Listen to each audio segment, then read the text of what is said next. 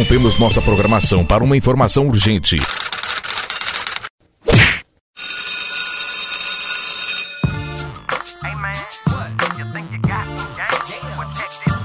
Estamos em atividade. Começa agora mais um episódio de A Temporada. Com ele, Pedro Rodrigues.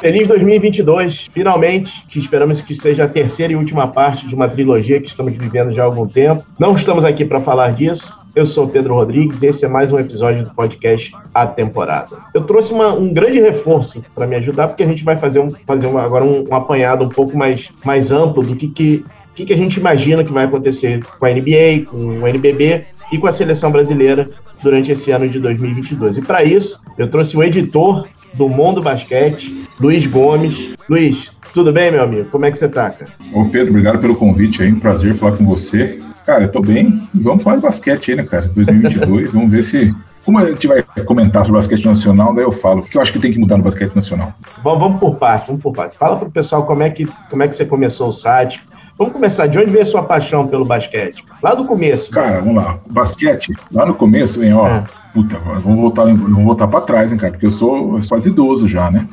Cara, em 1981, né? 81, o Brasil, o Brasil era tricampeão ainda, não era nem penta, era nem tetra, era tri.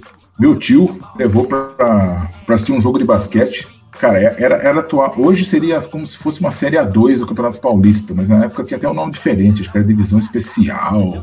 Tinha aqueles nomes lá, Divisão Intermediária, não era. Aham, aham. Hoje a gente chama Rio... isso de Campeonato Brasileiro da CBB, mas vamos em frente. Cara, Rio Claro e Pinheiros, velho. Tinha nem de três ainda, cara, no basquete FIBA. você vê. Cara, e assim, eu, e na escola, assim, eu era, como eu era o mais alto, assim, da, da, minha turma, era novinho, mas já tinha uma certa altura, assim, né? Uhum. Os caras falavam, por que você não joga basquete, né? E, é, e aliado a isso, meu tio me levou a esse jogo que eu te falei, Rio Claro Pinheiro, o Claro ganhou. E assim, uma curiosidade, cara, só pra, pra falar uma história legal, é, nesse jogo aí, Rio Claro Pinheiros, a dupla de pivô de Rio Claro era o pivô titular era o Paulão Silva. Uhum. Se alguém quiser saber mais sobre ele, joga no YouTube aí, Giant Silva. É um lutador de telequete nos Estados Unidos hoje. ele tinha 2,17 metros e 17. Uhum. ele, jogou, ele jogou a Olimpíada de Seul, cara. Não sei se você lembra. Lembro, lembro, lembro. Paulão Silva. É o Giant Silva. Joga uhum. aí no, no YouTube, vocês vão ver, lutador de telequete. Uhum. E o reserva, cara, era o Emil Rached. O Rached, para quem quiser, fez muito, fez, fez muito, fazia muita ponta nos antigos aquele programa antigo lá dos Trapalhões, aquele homem bem alto, né? O único jogador brasileiro de basquete que aparece num filme de 007. Ele tem uma ponta em 007 contra o Foguete da Morte. o Emil Rached? É, ele tem uma é, ponta. Ele... ele... é o policial federal que recebe o, o, dente de aço, né? O Jaws, ele entra no país aparece o Emil Rached. Não, é, então, ele era, era a dupla de, de pivô do Rio Claro, eles eram um cara muito altos, né, perto dos outros. Uhum. Mas enfim, foi aí que eu comecei a gostar, né? Daí eu comecei a acompanhar. Eu sou de Rio Claro, né? Sou nascido lá e morei boa, muito, boa parte do tempo da, lá. Eu posso falar para você? Daí eu comecei a acompanhar, cara. Comecei a, a jogar basquete, né? Uhum. Jogar na base, para treinar mesmo, praticar, participar de, de, equipes e acompanhar o time de Rio Claro. Foi, foi, o time de Rio Claro foi o único time que eu torci para valer lá, cara. Assim, que eu torci para valer dentro do basquete brasileiro. Hoje eu posso falar que eu não torço para ninguém. Sou São Paulino, né? No futebol. No basquete, eu estou tentando desenvolver uma relação com São Paulo, ainda mais. Eu falei, vou esperar esse projeto ter uns cinco anos aí, uhum. se manter, daí eu, eu assumo minha. que eu sou tricolor também no basquete. É, então, assim, na verdade, você passa muito pelo. Você tem, tem uma, digamos assim, uma formação parecida com a minha.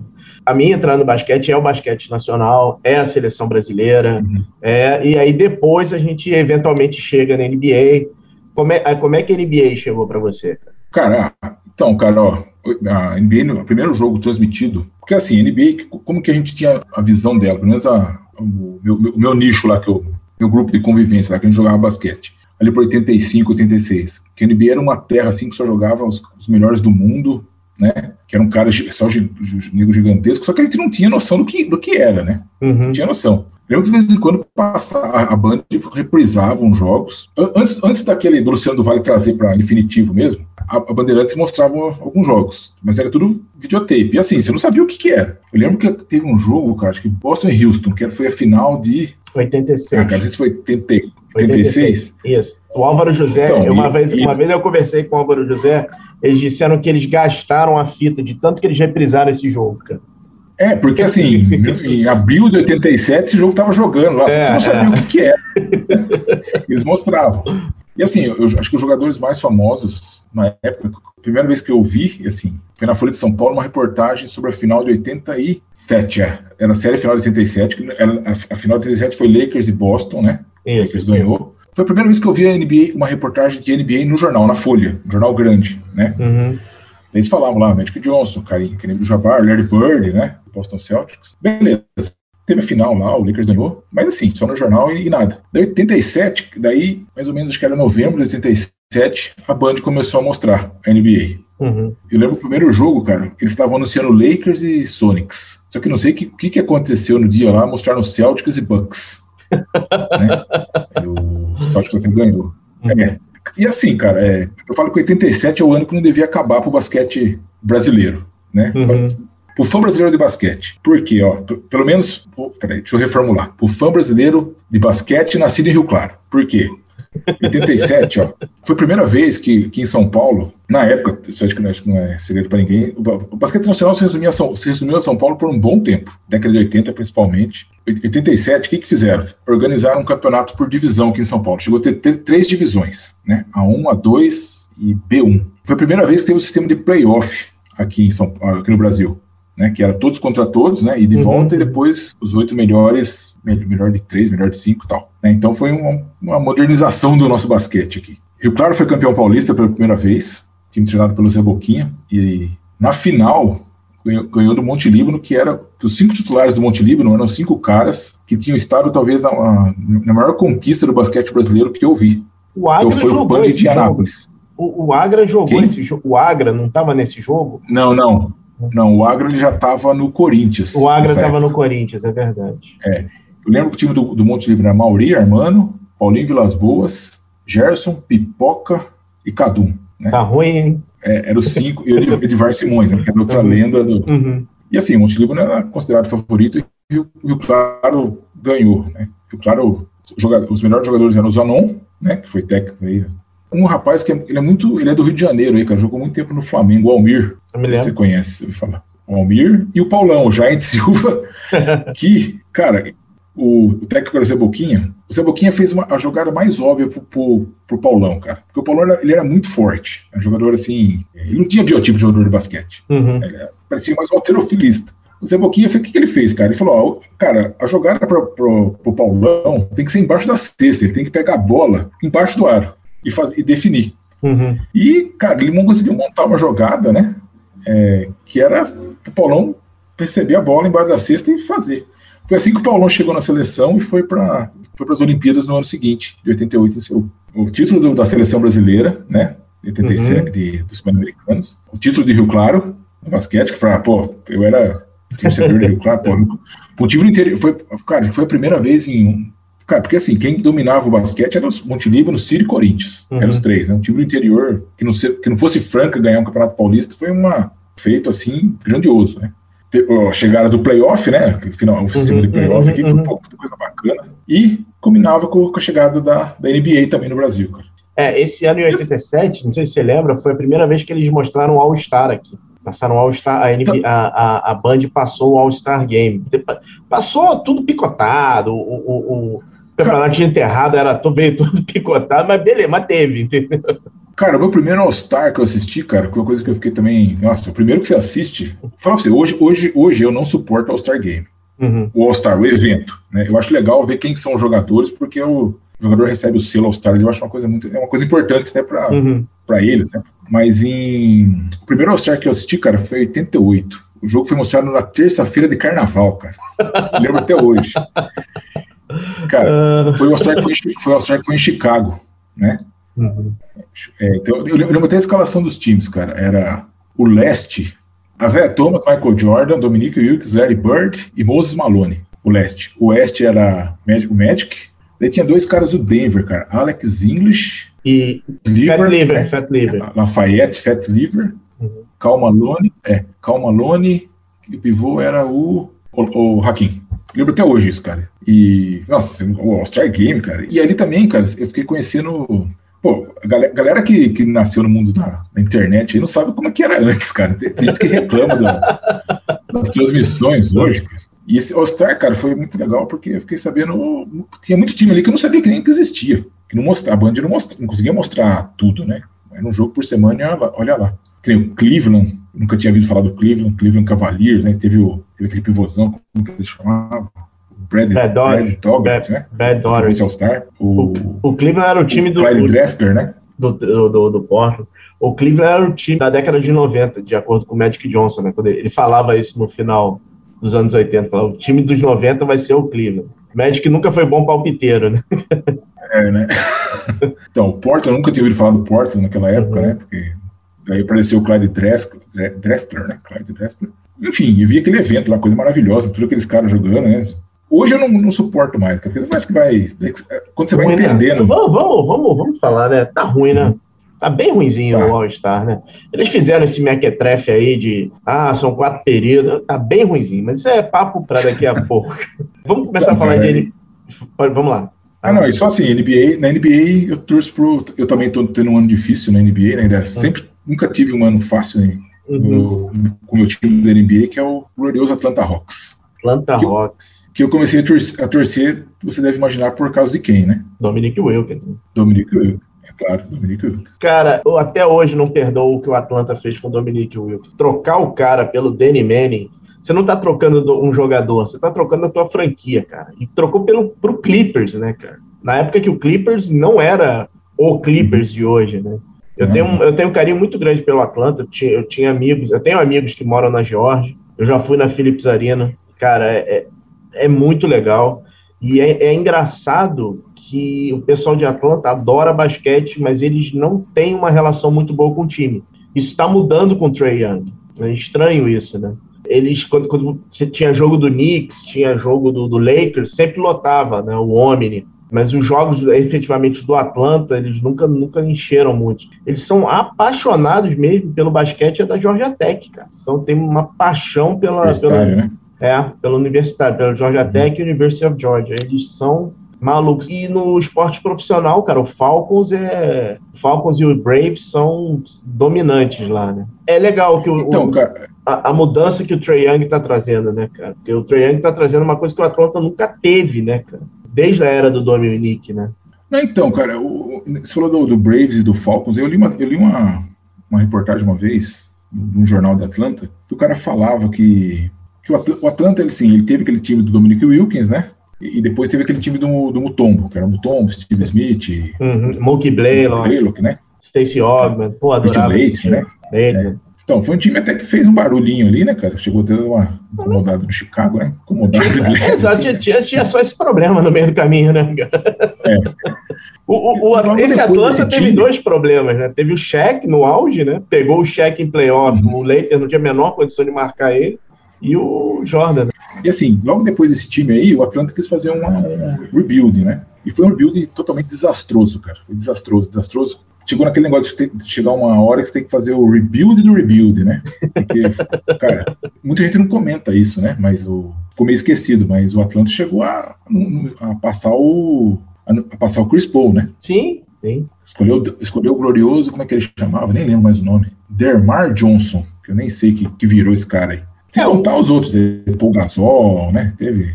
É, o Atlanta voltou mesmo, né? é, com aquele time do Budenholzer, né? Que era o time Sim. do Jeff Teague, do, do Hofford, que o Paul Millsap era, o- era o All-Star, não sei o quê. Só que tinha um LeBron no meio do caminho, né? Não, tinha como, É, e- tinha como passar pelo LeBron, né? É, aquele time era, aquele time era bom e, e principalmente naquela campanha de 60 vitórias, eu lembro que uma vez eu estava assistindo um, eu não lembro como que chamava o programa, era um- era um que o Brent Berry participava. O Atlanta estava em primeiro já, daí perguntaram para ele, ah, o que você acha, o Atlanta? Vai, vai- é, é um dos favoritos para ser campeão? Não sei o que. Ele falou, ó, o time é bom, tá jogando bem, mas não tem calibre para ser campeão. Acho que é, essa, essa é a palavra, né, cara? O time era bom, né? Era bem treinadinho, mas não tinha calibre É, é era, era uma era da NBA, né? Assim, é engraçado, a gente tem que falar agora, porque esses meninos de hoje, para eles a NBA começou hoje, né? Então tudo que tem para trás uhum. não existiu. Se, se, eu não via, não existiu. Então tem que, tem que ser bem Tati. Mas esse time do Atlanta era muito influenciado pelo San Antonio Spurs, que era o time, era o método mais visado na NBA, né? De, depois de um certo tempo passou o seu Golden State, né? Mas o, o, eu ouvi uma definição que era o seguinte: é, o Atlanta era o San Antonio sem o Duncan, sem o Parker e sem o Ginobili. Você não tinha estrela, né? Você não tinha estrela ali. Por isso que o time não, não caminhou, né? Não, não, aquele time lá, cara, eu falo que é um, é um time aquele time que, que foi varrido pelo Cleveland na, nas finais, aquele que tomou 4x0, né? Que acho que foi o melhor trabalho que o Roger fez em Atlanta. É um time quebra-cabeça, cara. Imagina um quebra-cabeça de, vai, pegar aqui, vai, 500 peças. Uhum. Você pode ter, pode estar tá montado tudo certinho, mas se faltar uma pecinha lá do, do canto, perdeu a graça, né? Você fica por uhum, uhum. E o Atlanta era, era daquele jeito, cara. Tanto é que um cara que fez muita falta nos, nos playoffs inteiros, né? Teve aquele absurdo lá de ser, perdido em Nova York, foi o Cefalocho. Uhum. Olha só, você vê, né? Você fala, você puto, Tabo, Tabo Cefalocho faz falta. Mas o Bonder Roger tinha umas rotações ali, cara. Eu lembro que tinha uma rotação que ele usava no segundo quarto, que entrava o Carroll e o Cefalocho nas alas. Cara, o time defendia muito nessa, quando tem esses dois. O time estava bem treinado, né? Então ali, no, geralmente no segundo quarto, o Atlanta dava aquela esticada, né? Na frente do, do placar. Você falou saiu, cara, daí começou a entrar o, o Bensmore, né? Não era a mesma coisa, né? O time, o time ficou manco, né? Uhum, então, uhum. isso era o problema, né? Bom, vamos falar, falamos um pouquinho do Uma passado. Falamos um pouquinho. Mais simples que pareça. É, falamos um pouquinho do passado. Vamos falar um pouquinho de NBA, cara. Assim, a gente tem algumas, algumas questões para essa NBA de 2022, né? Primeiro, o que, que você está achando da temporada, cara?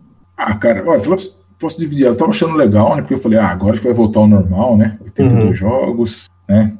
Todo mundo mais ou menos saudável. Vai transcorrer legal, né, cara? Vai, vai ser legal, né? Vai voltar ao normal. Só que teve esse monte de casos de Covid aí, cara. Sim, teve time aí jogando completamente desfigurado. Isso aí, acho que dá uma, sei lá, deu uma, uma brochada, né, cara? Que nem o time que eu torço, o Atlanta, falando dele, né? aquele uhum. jogo de, jogo de Natal lá. Pô, o time parecia, parecia um time de G-League, né? Jogando ali contra os Knicks no time de Natal, um time todo segurado piorou depois nos outros jogos, né? O time ficou totalmente. Trey Young mesmo falou, pô, falou, fui treinar hoje e não conheci os caras. não sei quem não tem que se apresentar para eles. Aí eu, eu jogo, eu treinei de manhã, eu jogo à noite. Mas assim, cara, no modo geral, eu tô gostando, cara. Eu tô gostando, assim. Eu acho que o Golden State aí voltou com tudo, né? Acho que o Steve Kerr, pra mim, puta, pra mim já faz um tempo já aquele melhor técnico da NBA, assim, cara.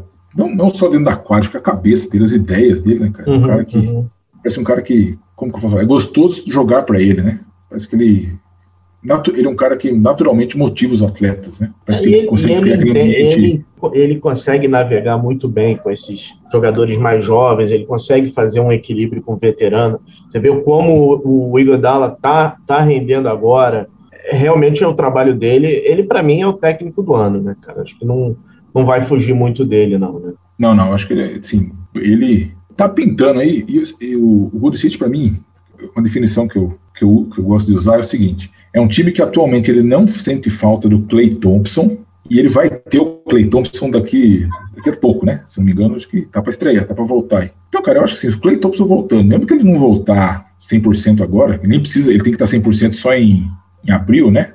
Uhum. É, é, o meu favorito. Não, não sei se vai, vai ser campeão. Não, e, Mas... a, a, gente tem que lembrar, é, é, é eu estava conversando isso com o pessoal do Live Basketball BR, que assim, dos favoritos, quando a gente fala dos favoritos, a gente está falando do Warriors, do, do Nets, do Suns, do Jazz, tem gente que coloca o Lakers nesse meio, parabéns a essas pessoas, mas eu acho que não sai desses quatro, assim.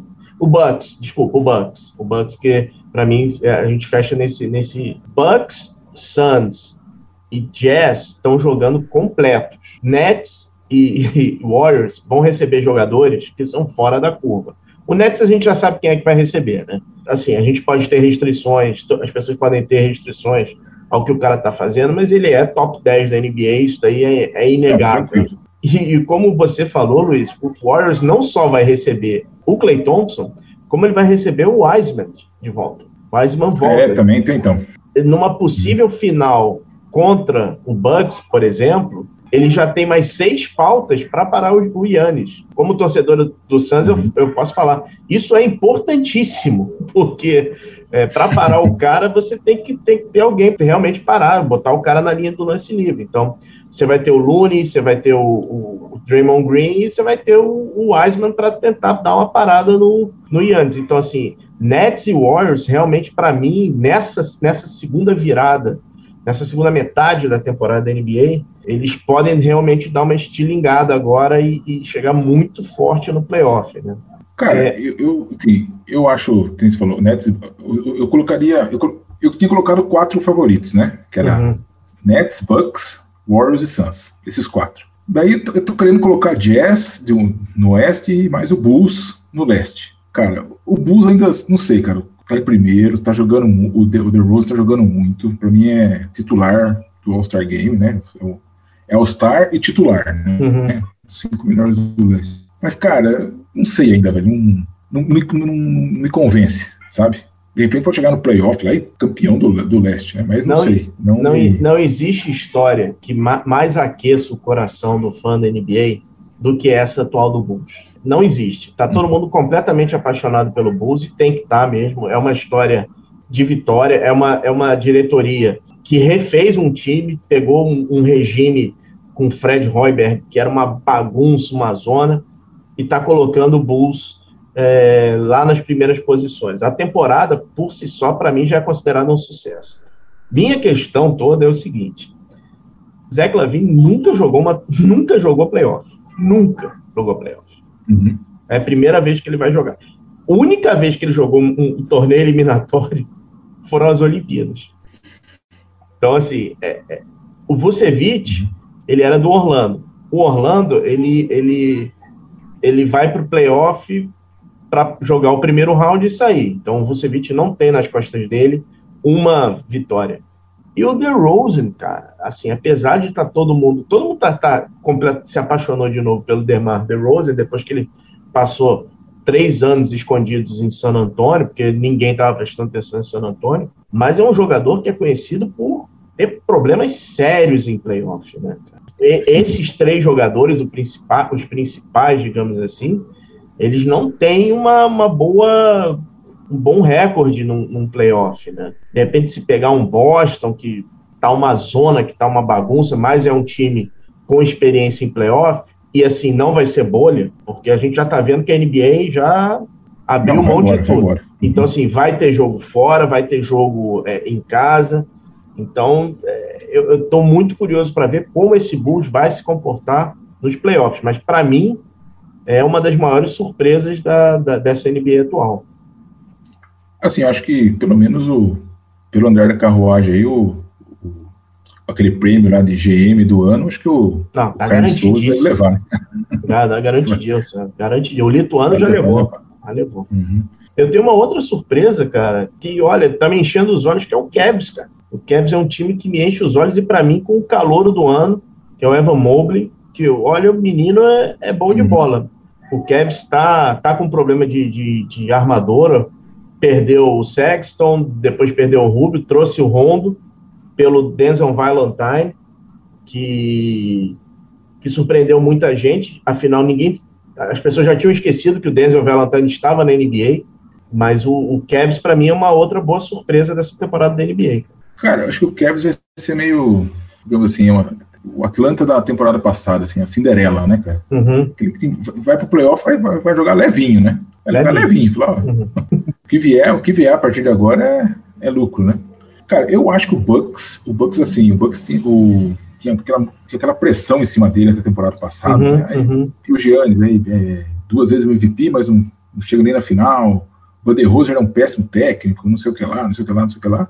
Estão pagando uma fortuna pelo Middleton. Isso, Middleton, como é que chama lá? O, o Joe Holiday, né? Onde esse Middleton trazer o Joe Holiday. Acho que o título, cara, tirou, deu aquela descomprimida no Bucks. E eles estão, cara, estão assim, como posso dizer, tranquilos ali. Acho que estão aquecendo as turbinas. O time está melhorando. Tem o Brook Lopes ainda. Sei, o pessoal acha que tá, tá esperançoso que ele volte antes do, dos playoffs até, para ele já, já dar aquela engrenada, né? Pegar ritmo. Então eu acho, cara, que o Bucks, não sei, cara, acho que o Bucks ele vai chegar, ele vai, ele parece que ele tá fazendo tudo para chegar no auge em abril, cara, nos playoffs. Olha, Eu, eu acho o seguinte, eu concordo tudo que você falou, exatamente tudo. Se a final do leste ou o Bucks se encontrar com o Nets, seja na semi de conferência ou na final de conferência, e ele passar, o Bucks vai ser bicampeão da NBA. Porque eu não vejo ninguém, ah, é, no, eu, eu... ninguém no Oeste capaz de, de parar o Bucks, cara.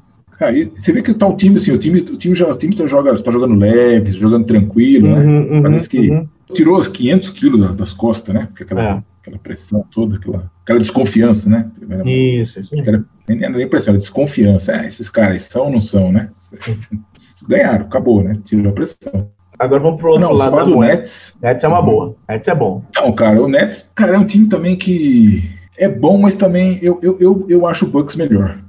Cara, tem três caras muito, muito acima da média. Tem os três ali que falar pra você. É, se os caras estiverem no dia, ninguém para. Uhum. Mas eu acho que a profundidade do elenco ali, hum, sei lá, tem, tem, tem alguns jogadores que estão aparecendo, né? Acho que. Cara, aliás, não sei se ele, ele, ele, tinha machucado, não sei se ele vai voltar, como é que ele chama? Chuta de três, o Joey Harris, né? Joe Harris. Yes. É um cara que quebra o galho, né? Não é um, um All-Star, mas. O, o, o, moleque lá, o pivô, o pivô, eu gosto dele, cara. Eu acho que se deixar ele jogar, acho que ele vai ser importante lá, o Claston, né? Speed Claston. Isso, Speed Claxton. Eu acho que ele. Agora imagina esse net com o Jared Allen, que é justamente o que eles estão precisando agora. Né? Nossa, seria fantástico, né? Cara, é, é, é, time eu, eu, que tem uma questão. Algum, o Nets tem diversas questões, mas vai lá. Uhum. Não, um time, um time assim que a gente não tá falando mais, mas ele para mim é um mistério que não sei se eles vão resolver essa temporada, porque até agora não resolveu, mas seria um time para mim para brigar lá em cima também. É o Philadelphia. Porque teoricamente o Philadelphia tem um All-Star ainda para entrar no time. Ou o Ben Simmons ou um outro cara. né? Se for trocado, acho que não vão trocar ele por banana, né? Por...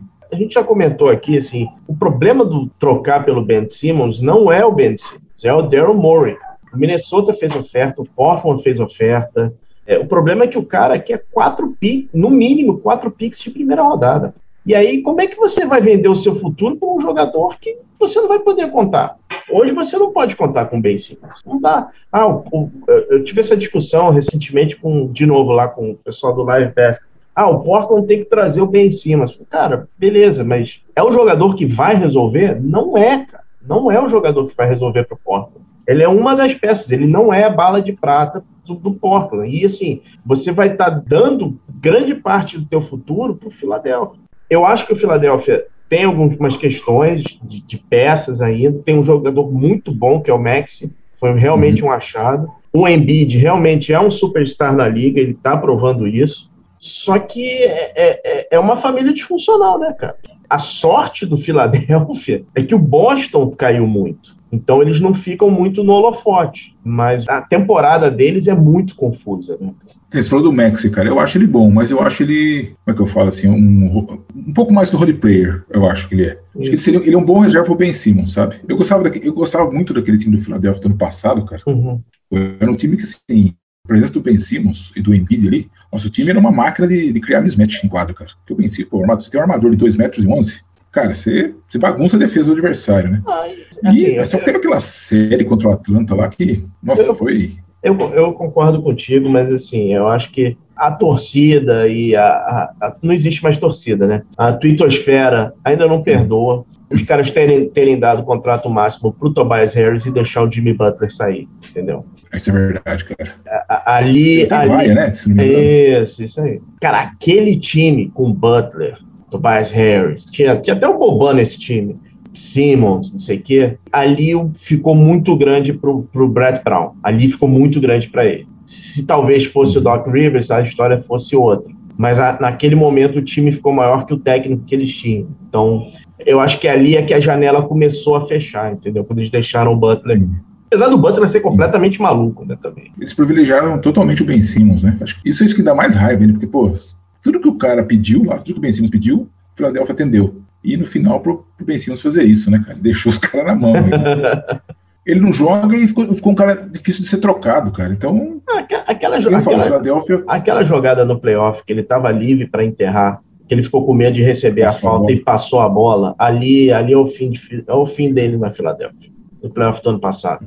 O Embiid ficou bravo, né? Entrevista do Embiid. É. ficou louco. Vamos, vamos seguir, vamos seguir na, nessa negatividade boa você tem alguma decepção não, na NBA? Não. Algum time, algum jogador, algum sei lá, árbitro, algum... Bem, decepção, pô, decepção fácil, meu time, Atlanta Hawks. né, pela campanha do. Se a temporada passada. O que eu esperava? Se a temporada passada foi a Cinderela, né? Foi, foi uma campanha legal, foi uma corrida legal nos playoffs ali. Esse ano eu esperava que o Atlanta entrasse para brigar mais, né? Não, uhum. não, não, não, como Cinderela, né? Mas como, se não favorito ao título, né? Para brigar por título, para incomodar aquele time que os, que os outros vêm e falam, pô, esse aí vamos ter que tomar cuidado, né? Achava que é um time para brigar pelo top 5, top, top 4 até, vai. Mas Cara, tá.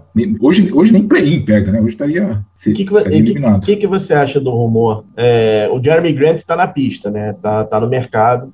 Já tem rumores que o Atlanta é um dos times interessados. A troca envolveria o Galinari e o Ken Reddish. Você acha que vale a pena? Opa, pelo... na hora. Faço na hora. Na hora.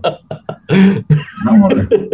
Eu não, eu não, eu não gostaria, hum. apesar de que muita gente não gosta mais do Ken Reddish do que dele, eu não, eu não faria essa troca se, se em vez do Ken Reddish tivesse o DeAndre Hunter. Uhum. Gosto muito dele. Acho que ele, taticamente, de, de, entendimento de basquete, eu acho ele melhor que o Reddish. O Reddish não explodiu, né, cara? O Reddish não explodiu.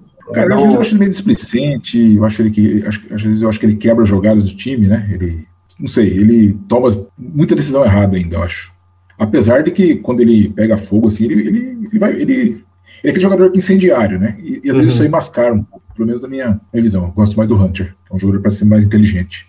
É, eu vou, eu vou no, na minha decepção rapidinho, mas eu vou, vou, me manter na mesma divisão, tá? O New York Knicks, cara. O Knicks não podia voltar para essa temporada tão capenga como tá voltando, depois de voltar ao playoff. Tem uma, tem uma história bonita desde março do ano passado. Isso passa muito pelo, pela temporada que o Julius Randle está fazendo, ou não está fazendo. Acho que uma das grandes decepções para mim na NBA até agora é o, é o Knicks de Julius Randle. Você não acha que tem um pouco a ver também com o time do nosso glorioso técnico Tim Timbondô? Eu acho que tem. Cara, eu acho que tem, tem, tem, tem um validade, né? Tem, tem um pouco. E tem umas paradas que são inexplicáveis, né, cara? Você trocar pelo Kemba Walker, você trazer o Kemba Walker depois dessas temporadas no Celtics, cara, é um sinal de desespero, né, cara? Assim, cara, eu sempre achei que o Tim Timbodô, o time dele tem, o time dele tem prazo de validade, né? Ele vai bem, ele começa, ele assume, dá aquele choque, né?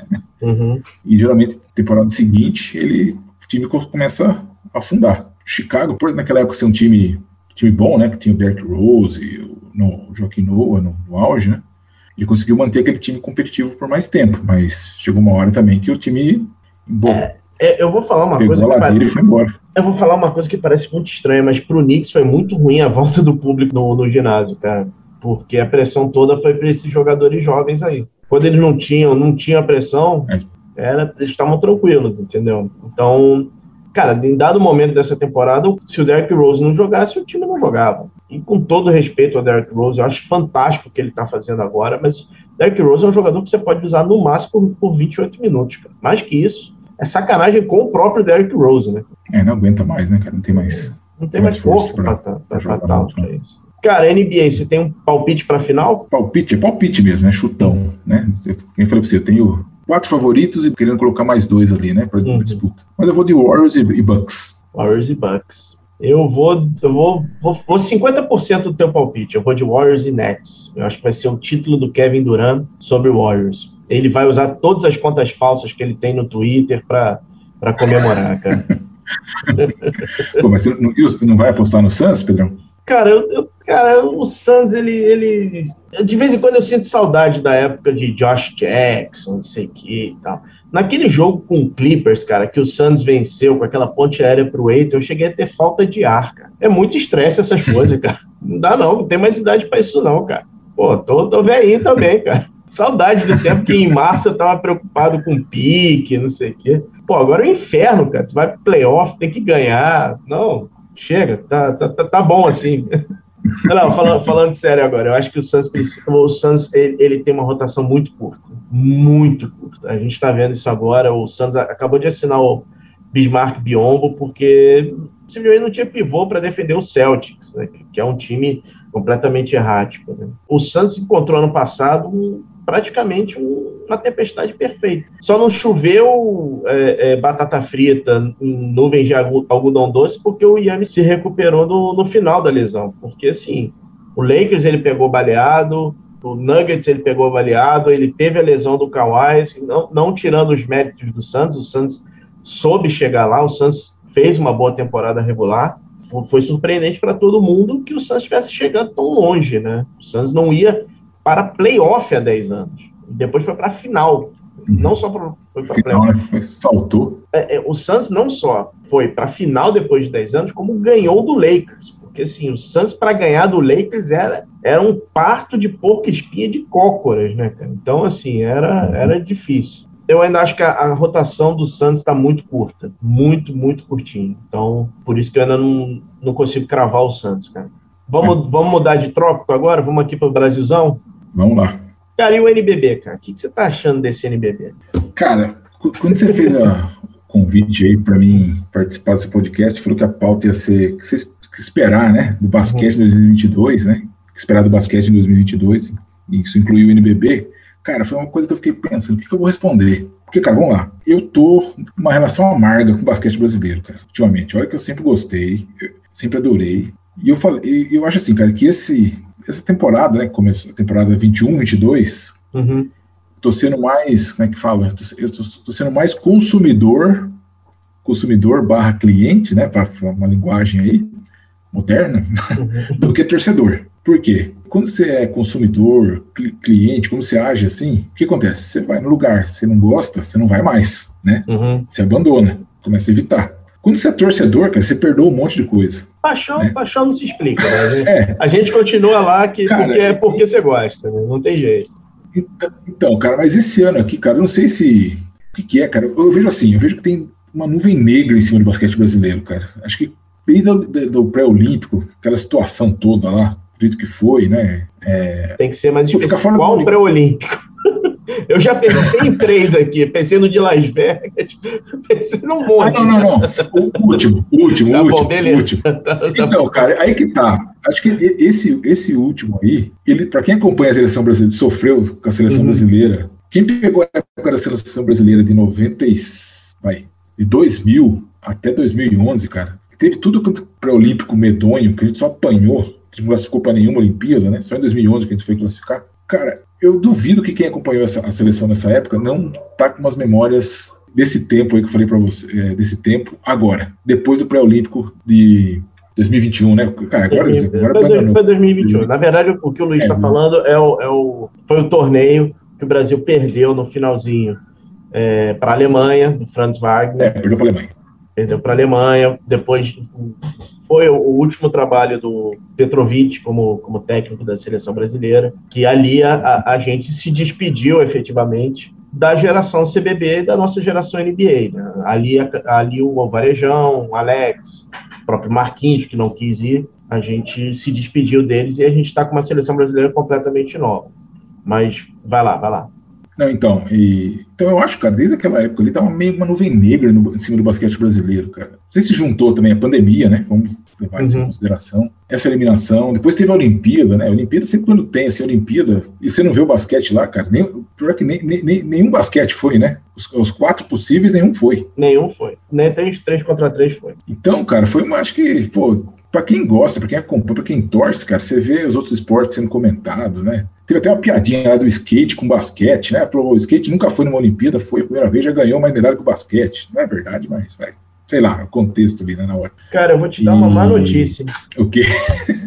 Não, eu vou te dar uma má notícia, porque assim, apesar dos desmandos da CBB, a nossa situação nos 2000 eram muito melhores que de agora. Porque a gente tinha nos 2000, começando na NBA, Nenê, o Splitter começando na Europa, Marcelinho, Marcelinho Machado aqui no Brasil, você tinha Marquinhos, você tinha Alex, você tinha o começo do Huertas, você tinha Varejão, só que a gente está falando de sete jogadores. Leandrinho, oito jogadores. Quem a gente tem hoje que jogue então, e... nesse alto nível? Quem? Então, isso aí, exato, Pedro. Então, isso aí também contribui, cara, para você ficar meio, cara, você vai começar a ficar meio triste, meio assim, falar, cara, que coisa, que coisa, não tá, não tá legal, não tá legal. Pior que nem, não é nem na NBA, né, cara? Na Europa mesmo, cara, gente tá meio que. Tirando da Espanha, que tem um ou outro ali, gente tá afastado da, das grandes ligas. Eu, até me falaram esses dias, cara, que o melhor jogador brasileiro da atualidade não é nem brasileiro, é um, é um meio brasileiro, né? É o Oscar da Silva lá, que joga na Euroliga. É... é discutível isso também, né, cara? Assim, é... Não, não, não. Isso aí é só foi, foi assim, uma, é, uma, meia piada, né? Uhum. Entendeu? Vai, tem o Raulzinho, né? O Raulzinho tá, até que tá. Vamos, vamos ser justos. Né? O Raulzinho tá, ele tá. Ele não é titular, tudo Mas o Raulzinho, o Raulzinho, ele não. Ele é um bom jogador. Ele é um jogador que joga na NBA. Esses jogadores que eu te falei são jogadores NBA. O Leandrinho Sim. é muito mais decisivo, o Alex era muito mais decisivo, Marquinhos, não sei o quê. É, é impressionante, assim, como a gente parou de formar jogador. Parou. Acabou. Ah, simplesmente acabou. É, a, a, o NBB surfou na onda desses jogadores CBB NBA na última década, surfou, porque os times que, que tinham eram os times que eram formados por jogadores lá atrás, né? Caio Torres, a gente lembra muito bem, o Tasma, que jogou em Rio Claro.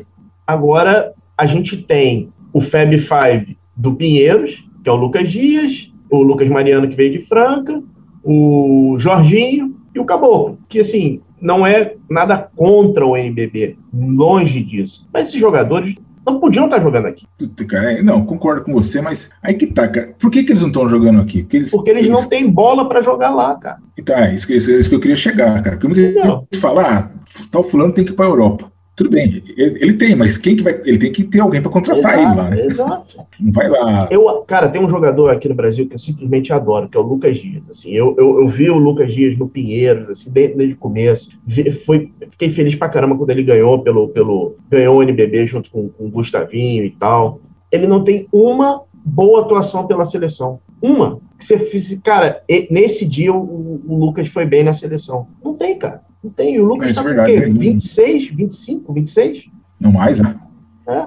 Ele é 9,4, acho que o Lucas. É, 27? 9, é, 27? 26. É 26? É 27 26. Eu, cara, eu acho, eu acho ele fantástico, assim.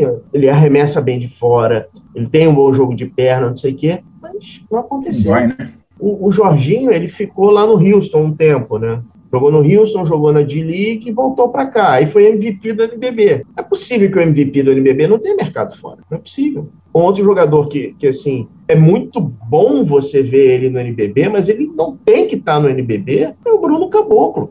Eu, eu li uma matéria do, do, com uma entrevista com o Dwayne Casey, o técnico agora do, do Pistons e tal, que foi técnico do, do, do Bruno, do, do Caboclo no Raptors, foi uma entrevista logo depois que ele assumiu o Pistons, que a gente pergunta qual, qual foi a sua maior decepção e tal. Ele fala, foi o Caboclo.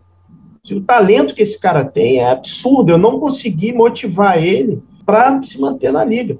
E assim, é, eu acho que um jogador de basquete, não, não, principalmente um jogador NBA, no momento que ele é dispensado pelo Sacramento Kings, ele tem que repensar a vida dele. Tem que começar a repensar a vida dele, cara. Sabe? Não, cara, o, o, problema que eu vejo, que, assim, cara, que nem o, o Jorginho, né? O Jorginho, pra mim, é um cara, assim, que Fazia tempo que não surgiu no basquete brasileiro, né? Que é um uhum, jogador que eu falo que ele é o, ele é multi, ele é não é não é unidimensional, né? Porque aqui nós uhum. somos muito os jogadores aqui são muito unidimensionais, né? Isso, você é, que falou, né? O, arma, o armador armeia, o pivô pivoteia. Pivô pivoteia e o ala lei. É só isso que fala. Né? É, isso aí. Então, cara, o, o Jorginho, ele é um cara para mim, cara, Principalmente no São Paulo, uma coisa que o São Paulo fez, São Paulo, uma coisa que São Paulo fez de bom foi recuperar pelo menos três jogadores, cara. Jorginho, Léo Mendel e o Lucas Mariano. Isso aí. A parte física, assim, os caras ficaram no shape. O Jorginho, cara, pô, várias vezes ele defendeu o pivô, defendeu o cara muito mais alto que ele, nas coberturas ele bloqueava, ele atrapalhava. Então, um cara assim que no ataque também, no ataque ele, se colocar um armador muito baixo para marcar ele, ele vai fazer a festa, né? Então você tinha que deslocar um jogador mais alto, daí dava um, sempre dava um mismatch também com alguém daí por causa disso. Então, cara, eu acho assim, um jogador é, fantástico. Só que, assim, aqui no NBB ele não tem mais, não tinha, não tem mais nada para fazer, ele domina, né? Os dois anos, para mim, até o ano passado, ele merecia ter ganhado o MVP, certo? Se pegar os números dele, números avançados, cara, nossa, era. Ele liderava, assim, acho que todos os quesitos, todos. E o que, não, o que ele não liderava, ele era segundo. Então, para mim, devia ser. E, mas tudo bem, o Lucas Mariano também foi bem. Mas, independente disso, cara, é um cara que não, não é para estar mais aqui é para ele procurar novos desafios, né? Mas daí falar, ah, mas ele recebeu a proposta, a proposta que ele recebeu de Franca era muito alta, um, ganhar um caminhão de dinheiro, e lá fora ele não ia, ele não ia ganhar tanto, né? Porque lá fora ele ia, ele ia chegar, é mais um só, né? ele ia ter que se provar uhum. ainda, né? Você viu o Léo Mendel, né? O Léo Mendel saiu daqui com era uma certa, tinha um, status de um status legal aqui no basquete nacional, onde foi no tá jogando foi uma Brada lá, que é um time que disputa ali pra. É um time de meio de tabela, né? De meio pra baixo, né? É. Pra bobear, tem É, o, baixo. o próprio time do Benítez, né? O Burgos, né? O Brooks até, acho que até um pouquinho melhor, viu? O Brooks É, sim, é um projeto mais estruturadinho, sabe? Então, mas da- daí depende do cara, né? É, é duro você falar assim, puta, é, o cara não vai, vai ficar aqui, mas aqui ele tá ganhando um caminhão de dinheiro. Sabe? Eu, eu- eu- eu- eu entendo esse lado do jogador, né? O cara fala, pô, se ficar aqui três anos, eu vou- Eu, eu, eu entendo, eu entendo perfeitamente, eu entendo, eu entendo isso. Eu entendo até o jogador, cara, assim, não querer sair daqui, Uhum. entendeu? Eu, eu entendo, porque ele vai ter mais minutos, ele vai poder jogar mais, ele, eu, entendo, eu entendo tudo isso. Mas até os caras que a gente falou, esses caras, eles arriscavam mais. Cara, o Sim. Marquinhos foi jogar no Hornets, cara, o Hornets era uma zona, o Hornets. Ele foi, foi lá dar as caras para jogar.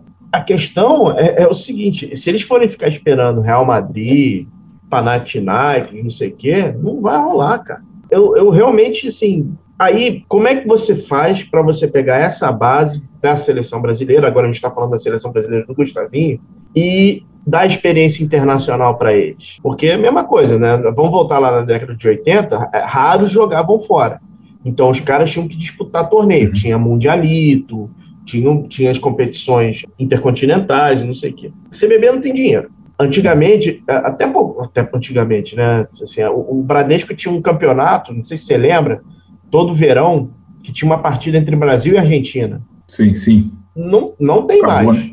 Acabou. Então você tem que botar esses meninos para jogar esses campeonatos aqui. Mas que campeonato, cara? Seleção se encontra para vai jogar essa Copa América que vai ter aqui no Brasil e depois vai se encontrar para faz, fazer aquelas eliminatórias da FIBA. Como é que você vai dar, é, vai dar bagagem para essa molecada? Não tem como, cara. É. E doido pra complicar, mas ainda mais, né, cara? A expansão da CBB deixou nossa base. Já, já era um pouco isolada, né? Uhum. A expansão que a CBB teve aí nos, nos anos anteriores aí foi muito prejudicial, eu acho. Muito prejudicial. Você pega, te- teve muito jogador aí que vai, Iago, quem mais? Iago, acho que o Di- o Dikembe, vários jogadores mais, mais jovens dessa geração aí, eles não disputaram.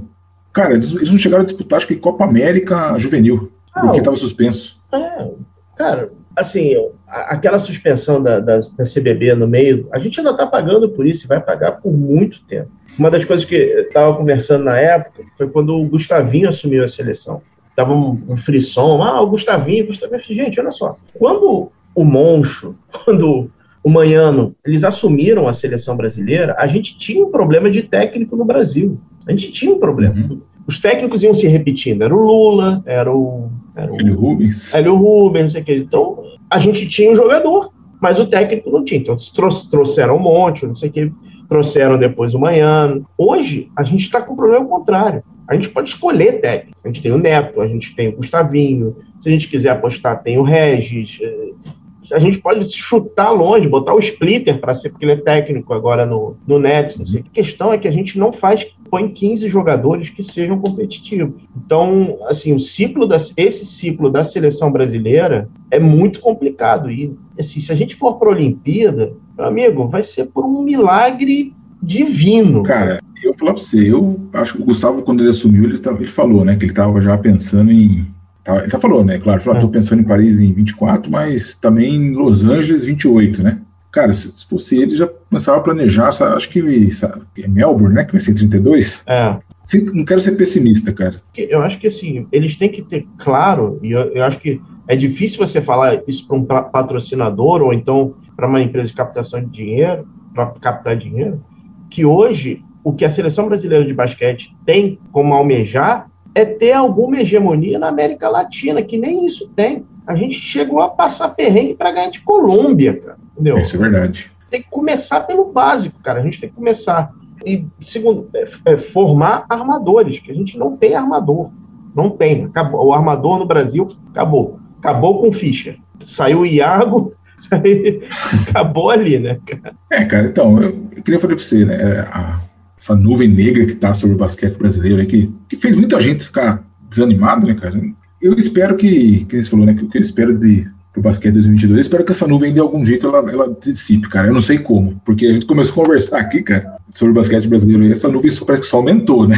Só ficou maior. E isso daí passa, isso daí passa pelo NBB, né, cara? Assim, a minha opinião, é, a, Cara, minha, a minha opinião do NBB esse é o NBB mais escondido da história. Ele é o mais escondido da história. Assim. Nem na pandemia, nem na época que passava pela, na Dazon, as pessoas não, não se importavam com o NBB. Isso é muito preocupante. Isso é muito preocupante. Eles têm que reenergizar de novo a, a, a comunidade, têm que buscar novas pessoas, porque, assim, eles cometeram um erro que muita gente do, pessoal, do basquete nacional comete, que é por a NBA ser popular, o basquete é popular. Não. A NBA é uma coisa, o basquete nacional é outra, completamente diferente. A NBA está preocupada com a NBA. Eu falo isso sempre. A NBA será o segundo esporte do brasileiro. O terceiro pode ser o vôlei e quem sabe lá pelo quinto e sexto o basquete. Cara, então a NBA, o que, que ela quer? A NBA ela quer telespectador, consumidor, né? Isso. Audiência. Isso. Quando a gente fala de basquete brasileiro, cara, a gente está falando de tudo, né? Não só tá falando de telespectador, torcida e jogador, né? Jogador, jogador, técnico, né? Sim, por exemplo, vai, a NBA ela pode até fazer o papel dela de, vai, um garoto só falar, o pessoal vai, vai ver NBA, vai ver na televisão NBA e vai se interessar por basquete. Ok, beleza. Eu pergunto, onde que ele vai jogar basquete? É. Aonde? Aonde que ele vai praticar? Porque eu pego aqui a cidade onde eu moro hoje, cara. Eu não tem uma quadra de basquete pública. Nenhuma. Acho que só o quadro oficial tem duas, cara. Uma num clube, né? Um clube, clube social, e outra numa escola particular. Quer dizer, se você quiser jogar basquete, onde você aí, vai jogar? Aí perto tem a, a. Em Pinda tem o centro da CBB. em Pinda.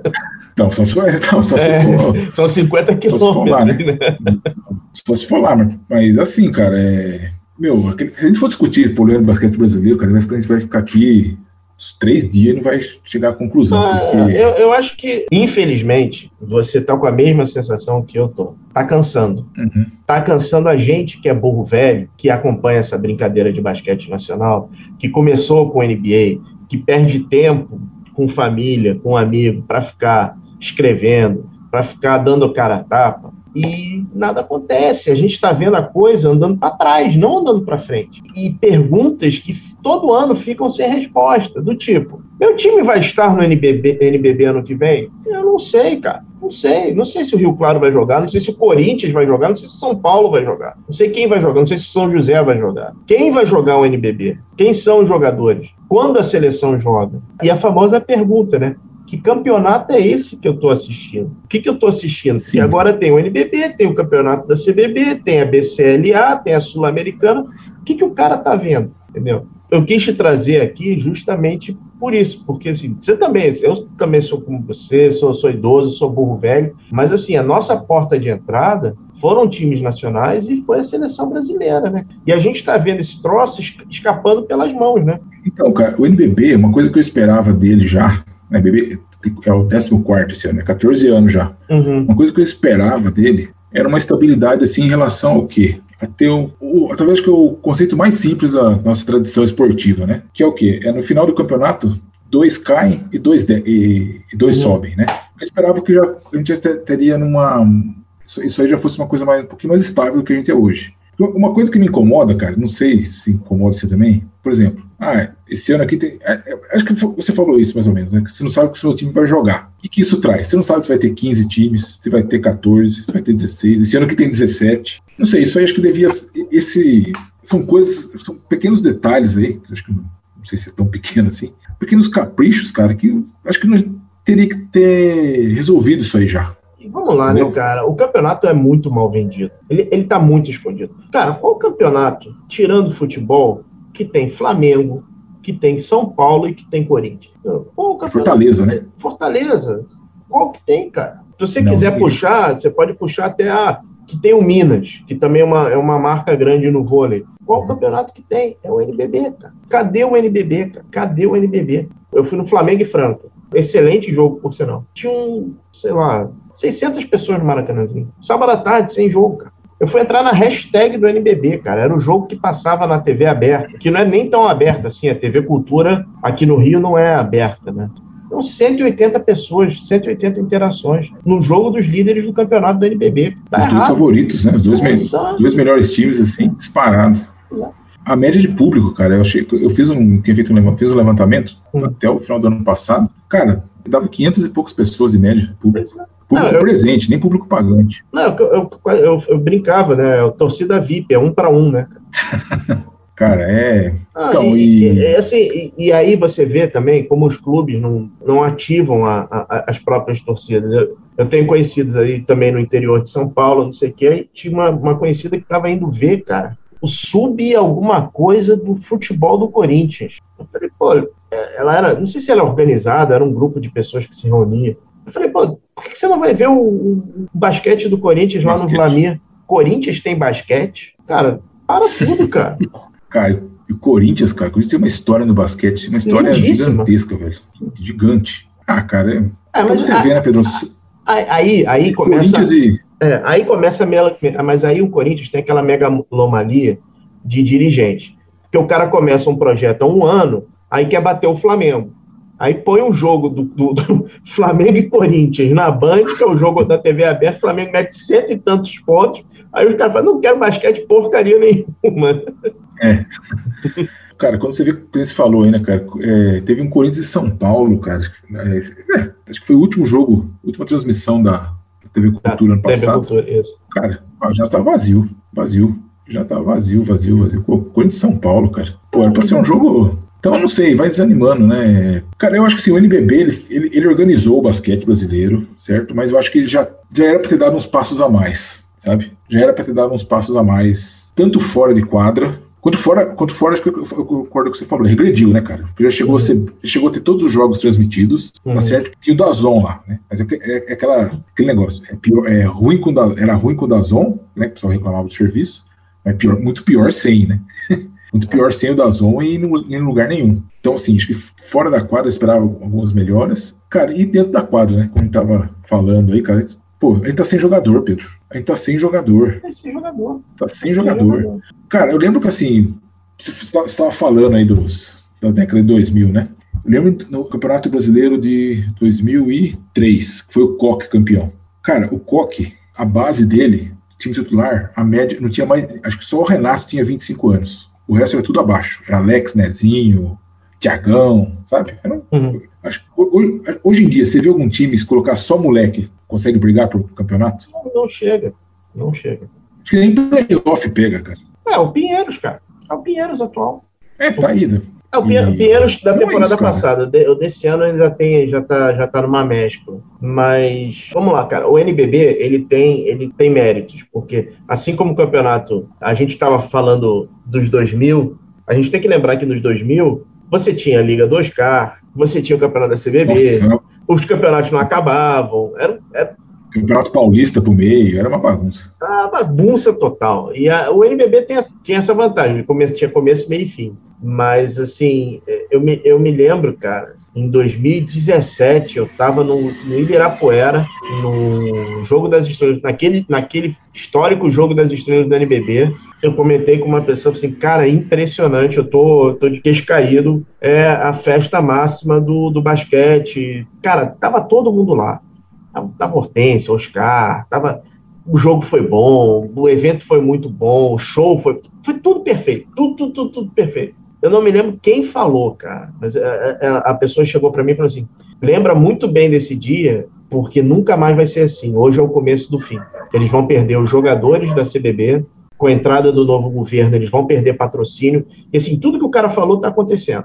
Pá, pá, pá, pá, pá. Exatamente nunca mais foi daquele jeito. E acho que nunca mais vai ser. Foi, foi aquele. Teve o show, show do J Quest? Isso, isso, isso aí. Cara, o jogo das estrelas, cara, eu achava. Uma vez eu comentei até com, com um amigo meu, eu falei, cara, é, porque assim, o jogo das estrelas ele foi o evento principal do NBB por um bom tempo, né? Uhum. É aquele jogo que era, era, aquele evento que tinha, o pessoal falava, nossa, é um case, né? Isso é um case pro, pro esporte nacional. Eu comentei com um amigo meu, falei, cara, a NBA, qual é o momento máximo da NBA? Onde tá tudo, que você falou, né? Tá todo mundo lá, personalidades, celebridades. Onde que é que tá na NBA? Quando, quando acontece? Que todo mundo fica em cima mesmo? Final, né? Finais, finais. Euroliga, qual que é o momento máximo dela? A Final Four. Final Four. Cara, o NBB não era pra ser um jogo de fe festivo lá, cara, pra ser o momento máximo dele. Era pra ser as finais, cara. Tá certo que as finais têm atenção. Não, mas, aí, aí, eu vou, aí, eu vou aí eu vou discordar de você, cara. Aí eu vou discordar de você. Porque, assim, é, aí é, é o mesmo preceito da ideia original do All-Star Game da NBA. que é assim, é mostrar o máximo de talento que a gente tem e o quão é, divertido pode ser o basquete. Porque aí a gente está falando quando o NBB estava na Globo, estava na Band. Eles tinham um evento que tinha por trás um canhão de informação gigantesco. Por que, que, o, por que, que o All-Star Game da NBA hoje a gente fala, ah, não, não vale a pena, não é legal?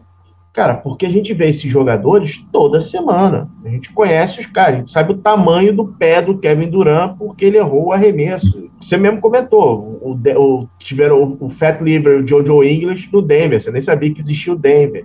Entendeu? O All-Star Game é para isso. O jogo das estrelas era para isso. Você pegar o, o, maior canhão de informação, jogar que você, os seus jogadores, a sua diversão, não sei o quê. O NBB perdeu a Globo e perdeu a Band. Cara. Isso é duro. Aí, meu amigo, não, você pode botar para jogar Michael Jordan com Magic Johnson, não sei o quê, no Tijuca, no meio de março, um calor absurdo, sem torcida, vai ser um fraco. Aí, no, no, dia que eles marcaram o jogo do NBB, teve jogo do Lakers. Cara, sabe? Não tem jeito, né? Cara, não tem como dar, dar certo, vai dar errado. É, então, eu, eu, achava isso, eu achava que se gastava muita energia, com, uhum. assim, esforços ali. E tá certo que era um evento de um dia só, no Jogo das Estrelas, e quando chegava na final, cara, parecia que não tinha a mesma energia, sabe? Sabe?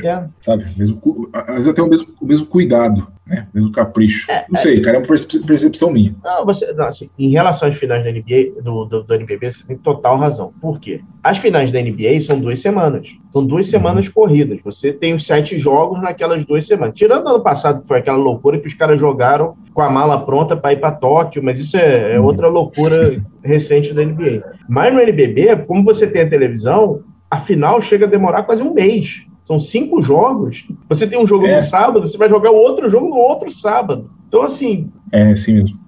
é complicado, não, né, cara?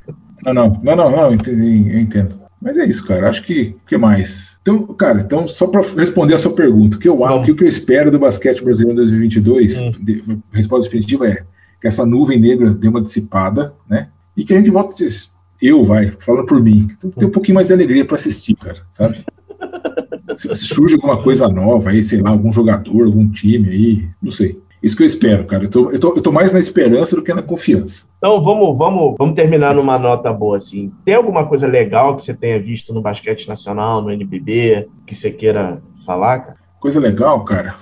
Uma coisa que já faz um tempo, que, na, que a gente falou nos anos 2000, né, que já que eu me referi aqui, nos anos 2000 a gente nem sonhava em ter, e, esse, e agora a gente tem, é dois times do Nordeste. Muito Cara, bom. isso eu acho muito legal, porque chegou uma época que eu achava que nunca ia ter time do Nordeste. E espero, quem sabe, aí mais pra frente, né, tem alguém da região norte também. Pra... Pô, gente, o nosso país é muito grande para ficar basquete só num, num, canto, né? É, e um desses então, projetos, né, e, e, um desses projetos é o da Unifacisa, que quem não conhece tá perdendo, que é muito legal. É muito legal. Que a Unifacisa faz pelo basquete é muito legal mesmo, cara. Mandou, tá vendo? Bacana. Cara, o eu vou elogiar muito as rivalidades do NBB, cara. Eu acho que está se construindo uma rivalidade muito legal entre Flamengo e Franca, Flamengo e São Paulo, é, São Paulo e Corinthians. São sempre jogos pegados. Eu acho que o, o, basquete ainda tem marcas. Eu acho que ainda tem marcas que conseguem é, gerar muito interesse. E a gente só tem que realmente dar músculo para esses caras. E aí, pessoal do NBB, pessoal da CBB, a única coisa que a gente pede é assim, ajuda a gente, cara. A gente quer falar bem de vocês. É.